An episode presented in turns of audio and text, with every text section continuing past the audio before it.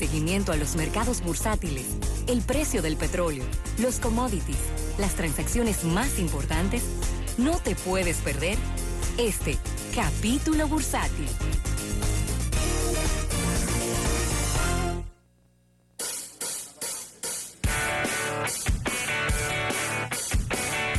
Bien, vamos a dar las gracias a nuestros amigos del Banco Popular. Banco Popular a tu lado siempre. Mira con qué buena noticia te voy a arrancar esta, este capítulo bursátil, Rafael. Y es que las exportaciones de la industria del plástico en la República Dominicana ascendieron a 600 millones de dólares. Eso es un excelente número.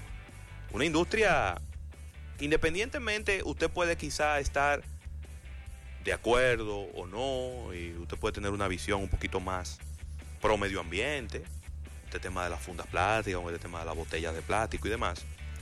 Pero hay que reconocer que es una industria de las más pujantes de la República Dominicana, que genera mucho empleo y mira cómo también está generando mucho, mucho dinero, muchas divisas para nuestro país, porque cuando usted dijo que exportó 600 millones de dólares en el año, eso al final termina retornando en dinero para la República Dominicana. Esta información la dio el presidente de la Asociación Dominicana de Industrias de Plástico, Álvaro Sousa, y de acuerdo a las informaciones de la entidad, esta cifra ha ido en aumento en los últimos 10 años.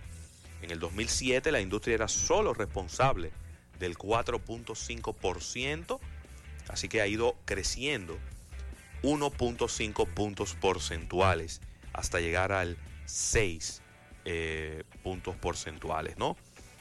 Eh, muchas importaciones, déjame ver por aquí, en el 2017 el país también importó mucho plástico, unos 1.341 millones de dólares en plástico que se importó. Eh, y bueno, ahí está, ahí está esta información que pienso que tiene una importancia. Mira, esta asociación, oye, que sí es grande la industria del plástico en el país, tiene 60 industrias dedicadas a la fabricación, comercialización de productos plásticos aquí y fuera del país. Muy bien. 60. De esas hay, bueno, ese es Adiplas, que agrupa 60 industrias. Pero el sector tiene más de 300 compañías el 20% de ellas son familiares, 20 están categorizadas como grandes empresas y el resto son pymes. Así que ahí está. Sí, nosotros somos grandes productores de plásticos. Esta tendencia que vemos a nivel mundial todavía es una tendencia a nivel de los medios. El plástico se necesita bastante muchísimas de las... Y yo te voy a decir algo, hay muchas, muchas cosas que no se van a poder sustituir. En lo que yo siempre he estado de acuerdo es en que el plástico de un único uso hay que tratar de reducirlo al mínimo. ¿A qué me refiero? Plástico de único uso. Por ejemplo, un sorbete. Un calimete, como lo decimos nosotros los dominicanos. Ya lo vimos en Las Vegas. Un, ya vimos la experiencia. Un sorbete, usted lo destapa, usted lo usa durante tres minutos y eso se convierte en basura inmediatamente. Un envase de esto de, de termopack de comida, que eso es por cinco minutos nada más que se utiliza, inmediatamente se convierte en basura. Pero, por ejemplo, si usted compra un plato de plástico en su casa, por ese plato de plástico le dura un año, dos años, tres años. Ese, ese tipo de plástico tiene sentido y es muy útil. Lo que tenemos que tratar de evitar es la proliferación de ese plástico que nada más se usa una sola vez. Y también estas empresas de plástico, y yo creo que ahí es donde debieran ellas enfocarse desde el punto de vista de responsabilidad social empresarial es en la industria del plástico debiera ser la más interesada en que se pueda reciclar y se pueda recoger toda la basura de plástico que hay en el país. Porque a ellos es que se les va a pegar el FAO. El FAO no se le va a pegar al gobierno. No. El FAO se le va a pegar a ellos, porque el día que baje el Congreso y diga está prohibido usar X plástico, la industria de ellos es que va a sufrir. Entonces yo creo que ellos debieran de ponerse un pasito adelante y la inversión que van a hacer, hacerla en eso, en centros de acopio, en, reciclaje, en, en montar eh, estructuras, por ejemplo, en los principales ríos, para que ese plástico no salga al mar. Recordándole a las empresas involucradas que nuestros gobiernos no tienen las características de hacer desmontes eh, en, en plazos y en tiempos. Es sencillamente el tablazo, esto es hasta No tal porque- día no y ya. ¿Eh? Que Es son de golpe y porrazo. emocionales. ¿Eh? Nosotros tenemos congresos emocionales. Sí, salas emo- capitulares sí, emocionales. Pero emocionales al mismo tiempo para, para que te dé un infarto cardíaco, ¿no? Claro, pero que es por pique y es por temas mediáticos. Exactamente. Son, es por temas mediáticos. Mary, quienes tomaron un tema un tema de pique bastante fuerte, ya que tratabas el, eh, esta, esta noticia en el día de ayer, es el Parlamento británico, que ha seguido con el run run de Facebook. Eso ha picado y se ha extendido. Y ya se está hablando de una multa. Sí, pero que eso, eso no se lo quita a nadie. Ya se está hablando de una multa. Se están utilizando términos como de trama por parte de la red social. Y según fuentes allegadas al Parlamento británico, dicen que los legisladores ingleses están muy molestos con Facebook, con todo lo que ha ocurrido y que muchos británicos están exigiendo a, a- esta Cámara de Legisladores que se amoneste a la red social debido a situaciones que han tenido usuarios de este país con sus cuentas. Dice eh, el presidente de la Comisión de Cultura Digital y Medios de la Cámara de los Comunes en el Reino Unido, Damián Collins, se necesita una modificación radical de la relación del poder entre las plataformas y el pueblo, ya que la autorregulación tiene sus días contados en el Reino Unido. Creo que esas son, Yo esas son, pa- esas son palabras lapidarias. ya. Sí, pero que yo no sé. A ver, conociendo como uno conoce y, y viendo la historia en otras áreas, en el Reino Unido, donde ellos prácticamente no hay ningún área donde, donde favorezcan la autorregulación. Recuérdense que el Reino Unido es uno de los, de los conjuntos de países donde más regulaciones hay con la Con publicidad. Y con todo. Con la publicidad lanzan un anuncio y si el anuncio, en el anuncio ponen de relajo un morenito, de una vez lo mandan a quitar. Inmediatamente. Es decir, ello no es como en nuestro país, donde se le da, vamos a decir que la prerrogativa a las mismas agencias publicitarias y a los clientes, a que ellos decidan lo que van a poner en la televisión y lo que no van a poner. Aquí, aquí, y, ¿cuándo usted ha escuchado de que, que sacaron un comercial de la televisión? Eso desde los años 80, cuando el Matatán de Barcelona. Ofrezco, mi hermano. Eso no, eso no, de los años 90, ¿verdad? Sí, 90, el Matatán. El Matatán de Barcelona, más nunca uno ha escuchado eso, de que ese comercial hay que sacarlo de televisión. No, eso no ocurre. Los comerciales se ponen, uno lo, se, lo debate en foros privados, pero no hay ninguna entidad que regule eso. En el Reino Unido no. En el Reino Unido dicen, ese comercial es racista, tiene que sacarlo, tiene dos días para sacarlo. Pero aparentemente no pasaba esto con el No, tema de con las la parte digital no. Con la parte digital y de redes sociales. Y Damián Collins, este presidente de la Comisión de Cultura Digital y Medios del Reino Unido, dijo, y dice el término así mismo, "ver- very angry, parece que estaba muy molesto, dijo, luego de una investigación de 18 meses, Mm. la, cual es, la cual encabecé, nos dimos cuenta que Facebook ha violado intencionalmente y deliberadamente la privacidad de los datos de nuestro pueblo británico y del sistema de privacidad que debe existir en nuestro pueblo. Ahora, ¿qué, qué eficientes son. 18 meses investigando. Es que todo, todo en Europa es así de lento. Todo en Europa es así de lento. Todos los congresos son igual. En Europa sobre todo. eh. Hay que levantar la mano. Levantemos la mano. Sí, y todos Señores. vamos, mande- y hay como aquí también, mandémoslo a comisión. Señores, pero lo- los británicos iban a la guerra. Mandémoslo a comisión. Cardenal lo sabe lo que yo voy a decir. Y tenían que esperar la orden de un capitán para cargar las armas y, y, los enemigos encima de ellos. Y tenían que esperar la orden para cargar el arma. O sea, esa es Europa, ¿eh? No me gusta esa cosa. Así ¿no? que dice, dice este incumbente, Facebook ya no es la misma empresa de hace dos años. Ay, Dios mío. O sea que Facebook que está negociando en Estados Unidos una multa histórica con las autoridades, entonces parece que se va a sumar eh, el Reino Unido a otra multa Otra multica. y como dice Ravelo, parece que no lo salva a nadie, amigo. No, al amigo no. Mark Zuckerberg. No, Mark Zuckerberg tiene los días contados. Yo te lo dije ya. Ay, Dios mío, qué Yo te lo dije ya. Te lo dije ya. Entonces la pregunta, la pregunta que yo le tendría a Eriden para el jueves sería, ¿una renuncia de Mark Zuckerberg subiría las acciones o bajaría las acciones de Facebook? Depende de quién ponga. Ay, Porque la sola, la sola decisión de, de quitar a Zuckerberg de la cabeza de la empresa no es suficiente. pero no ha dejado que que nadie ver. ahí. La que estaba brillando salió corriendo, que era su hermana. Sí, pero tiene que haber gente brillante ahí que, Ah, no, que eso tú sí. y yo no la conocemos. Eso sí, es verdad. Pero los inversionistas sí lo conocen Sí. cuando digan, este es el financiero, por ejemplo. Sí, sí, sí. O este es el de mercadeo. Sí. O pusieron a una mujer. ¿Tú sabes que O este es el, el encargado de desarrollador de software, que es el verdugo ahí adentro. Cuando lo pongan, entonces va a venir, va- vamos a tener que hacer un análisis del perfil de esa persona y ahí dicen, sí, es positivo, porque esa es una persona más conservadora y está más orientada a proteger la privacidad de la persona, por decir algo, ¿no? Y por ahí eso pudiera sí llevar a que las acciones de Facebook, quita tú que aumenten, por lo menos que dejen de caer.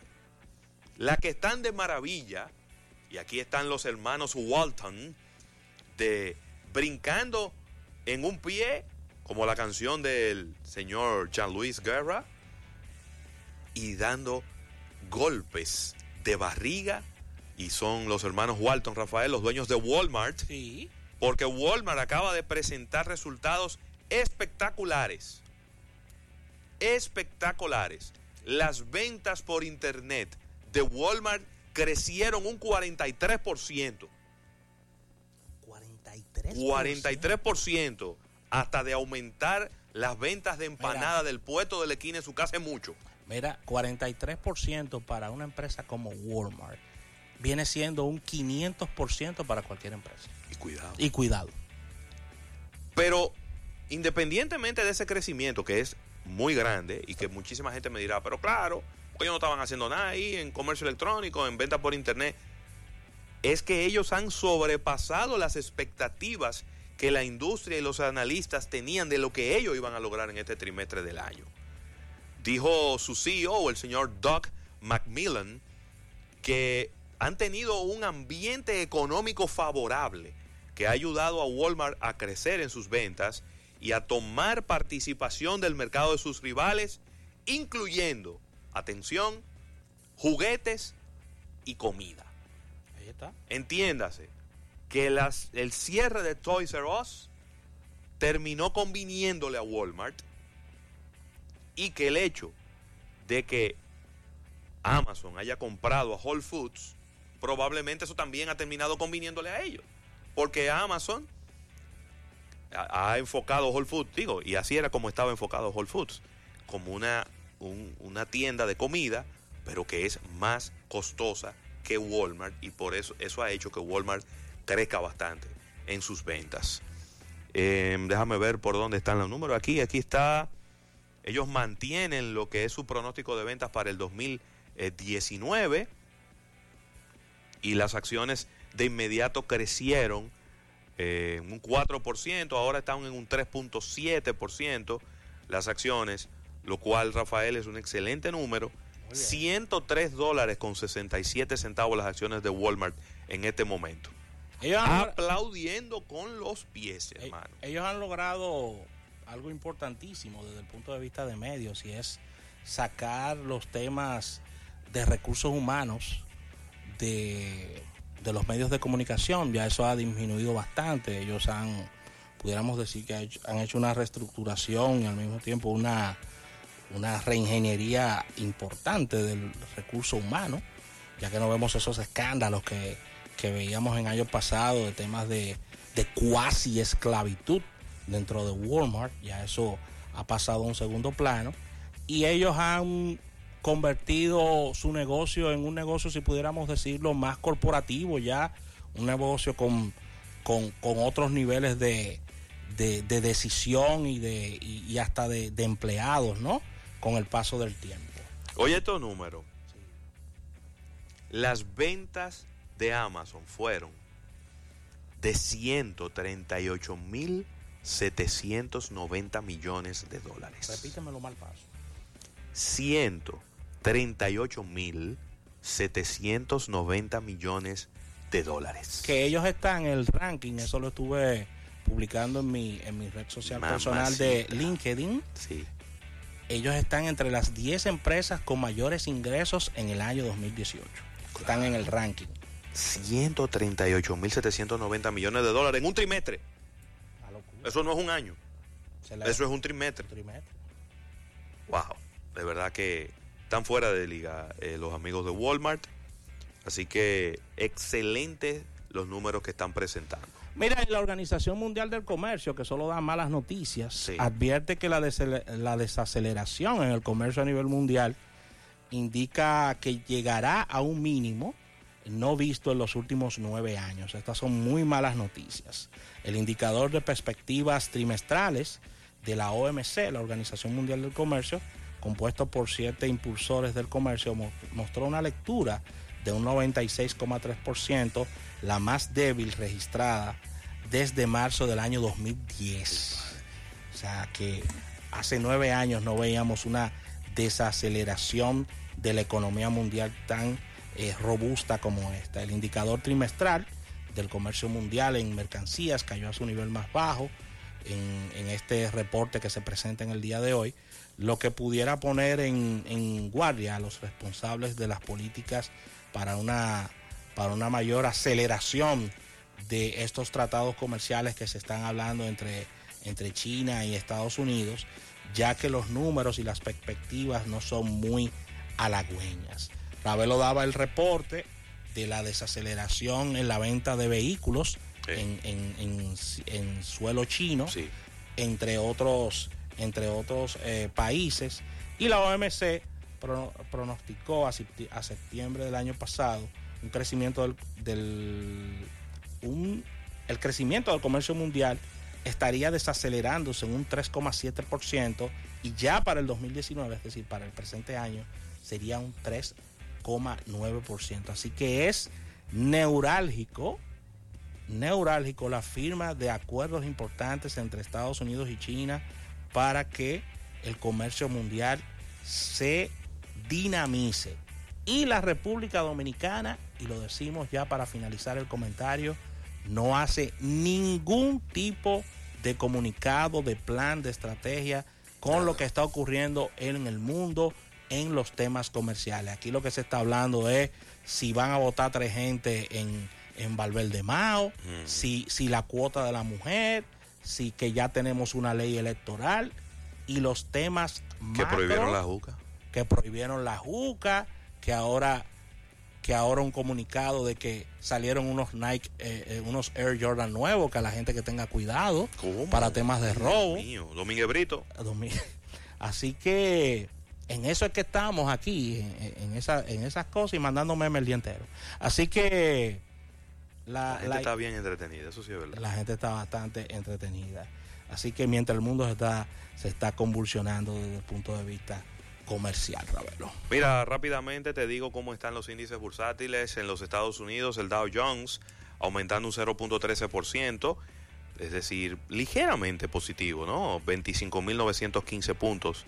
El Standard Poor's 500 también aumenta un 0.22% y se coloca en 2.781, mientras que el Nasdaq también positivo, 7.493, 0.28% positivo. Así que un día una jornada muy positiva en los mercados bursátiles de los Estados Unidos. El petróleo, después de que comenzó bajando el día de hoy, ahora ha vuelto a retomar eh, hacia arriba y está en 55 dólares con 95 centavos. Está ahí en la frontera de los 56 dólares, mientras que el Brent ha caído 33 centavos y está en 66 dólares con 17 centavos. Gas natural aumentando 3 centavos el metro cúbico y ahora se cotiza en 2 dólares con 65 centavos el metro cúbico, mientras que el oro, el mayor aumento en muchos días por parte del oro, casi 14 dólares de aumento, 1.340 dólares la onza de oro en el mercado internacional, Rafael.